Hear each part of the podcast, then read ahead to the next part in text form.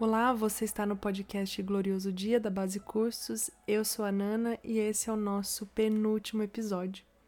Hoje a gente vai falar um pouquinho sobre os Salmos 110 e 132. Então vamos lá começar pelo Salmo 110.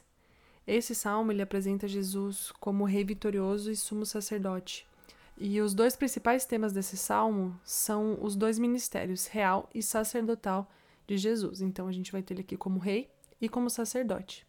Então, como é um salmo que apresenta Jesus como rei e sacerdote, esse salmo tem bastante exaltação a Jesus. Resumindo um pouco o salmo, a gente tem aqui Deus mostrando a Davi que um dos seus descendentes será, né, vai ser exaltado Senhor e Rei, e que ele inicialmente reinaria no céu antes de vir reinar na terra, né, conquistando todos os seus inimigos, que esse descendente teria poder de Deus e seria auxiliado por aqueles que voluntariamente o amasse e servisse, que ele reinaria como sumo sacerdote, liberando o seu poder por meio da intercessão do seu povo, e que ele também vai se relacionar eternamente como sacerdote misericordioso com esse povo. E aqueles que recusarem a sua autoridade real e a sua bondade serão considerados seus inimigos. E no contexto do retorno de Jesus, ele realmente vai executar seus inimigos e estabelecer seu reino. Aqui no Salmo 110, Deus Pai faz dois oráculos a Jesus. No primeiro, ele comissiona Jesus para governar com ele como um rei, e no segundo, ele dá a Jesus responsabilidades como sumo sacerdote para sempre. Eu vou ler dos versos 1 a 3. Disse o Senhor ao meu Senhor: Sente-se à minha direita, até que eu ponha os seus inimigos por estrado dos seus pés. O Senhor lhe enviará de Sião o cetro do poder, dizendo: Domine entre os seus inimigos. O seu povo se apresentará voluntariamente no dia em que você manifestar o seu poder com santos ornamentos, como o orvalho do alvorecer virão seus jovens.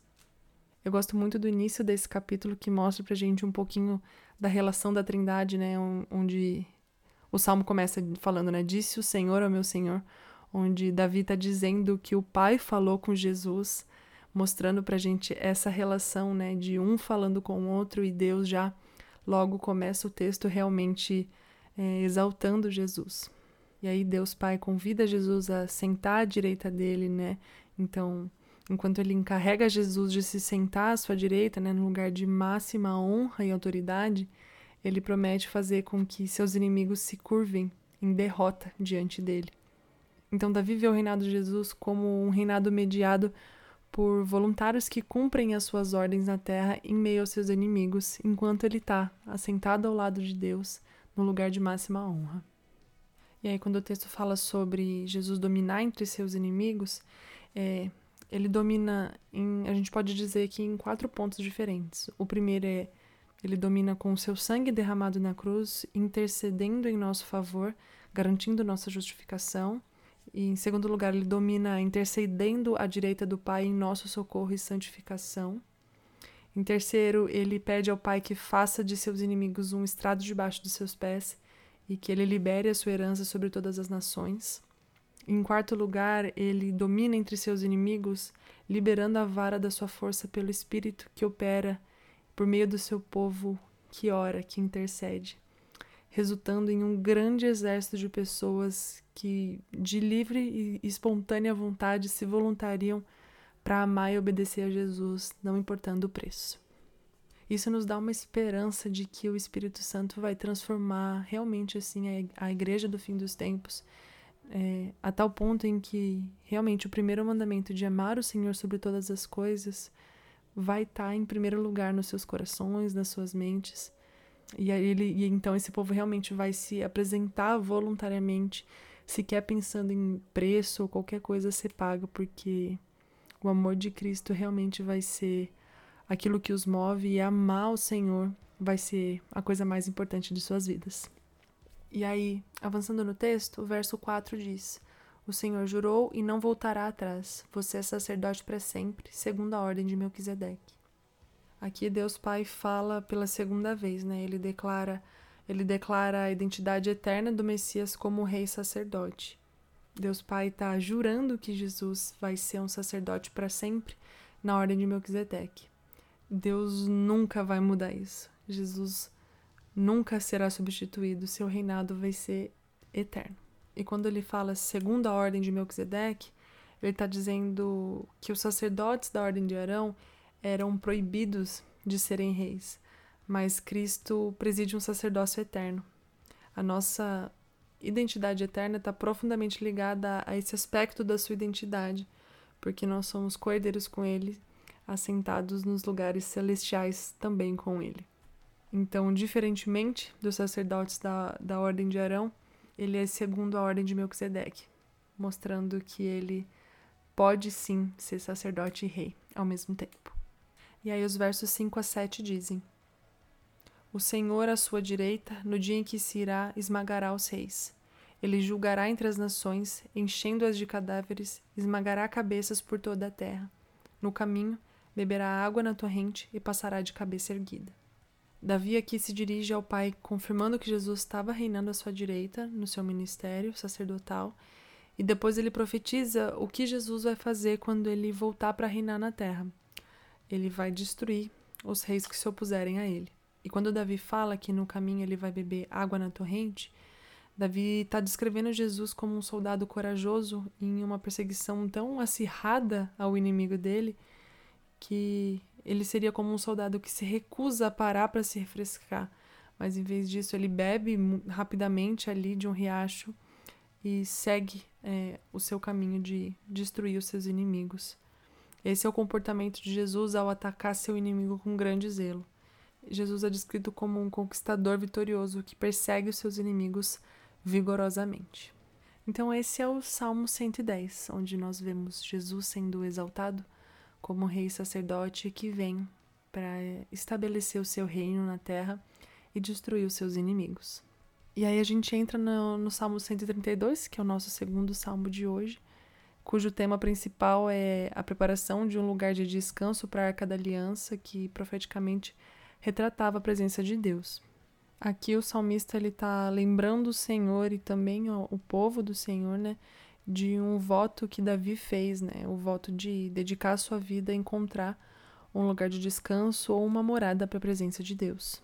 Esse lugar de descanso que Davi buscou para o Senhor foi parcialmente alcançado, né, quando ele transportou a Arca da Aliança para o Monte Sião, mas o cumprimento final desse salmo só vai acontecer quando Jesus se assentar em seu trono em Sião, na Jerusalém milenar. Os versos 1 a 5 do Salmo 132 dizem: Lembra-te, Senhor, de Davi e de todas as suas provações. Lembra-te de como ele jurou ao Senhor e fez votos ao poderoso de Jacó, dizendo: Não entrarei na tenda em que moro, nem me deitarei no leito em que repouso. Não darei descanso aos meus olhos, nem repouso às minhas pálpebras, enquanto eu não encontrar um lugar para o Senhor, uma morada para o poderoso de Jacó. A gente percebe no texto que o salmista sabia que Deus se comovia com o compromisso de Davi, né? Normalmente nós somos chamados a nos lembrar das promessas de Deus, né? Mas aqui Deus é chamado a se lembrar da dedicação de um homem a ele. Era um desejo realmente profundo de Davi construir um templo glorioso para abrigar a Arca da Aliança e honrar o Senhor. Poeticamente, Davi fala, né, que ele não iria para sua casa nem buscaria conforto na sua cama, porque buscar o Senhor e seus propósitos era uma prioridade maior para ele do que buscar o bem do seu próprio descanso, da sua própria casa, conforto, enfim. E eu creio que o Espírito Santo vai fazer esse trabalho em nós como igreja, em que nós realmente não sentiremos prazer ou conforto ou desejo de buscar os nossos próprios bens, mas nós desejaremos que Deus habite aqui mais do que qualquer outra coisa. E no contexto ali de Davi, né, ele ia, ia contra todas as probabilidades, lutando para que algo especial acontecesse em Jerusalém na sua época. Então, esse trabalho, que foi o trabalho da vida de Davi de estabelecer uma morada para o Senhor na sua geração, fez com que ele também criasse parceria com outras pessoas que tivessem buscando esse avanço das promessas de Deus. Fez com que ele encontrasse esse tipo de pessoa que também desejava estabelecer uma morada para o Senhor em Jerusalém. E os versos 6 e 7 nos mostra realmente, né, que Davi não estava ali fazendo algo sozinho, os verbos são ditos no plural, né? Então ele realmente estava com outras pessoas com o mesmo interesse que ele de realmente resgatar a arca e levá-la para um lugar de honra. Os versos 8 a 10 dizem: Levanta-te, Senhor, e entra no lugar do teu repouso, tu e a arca do teu poder. Vistam-se de justiça os teus sacerdotes e exultem os teus fiéis. Por amor de Davi, teu servo, não rejeites o teu ungido. O pedido do salmista aqui, né, a oração dele é para que Deus se levante para liberar a plenitude do seu poder.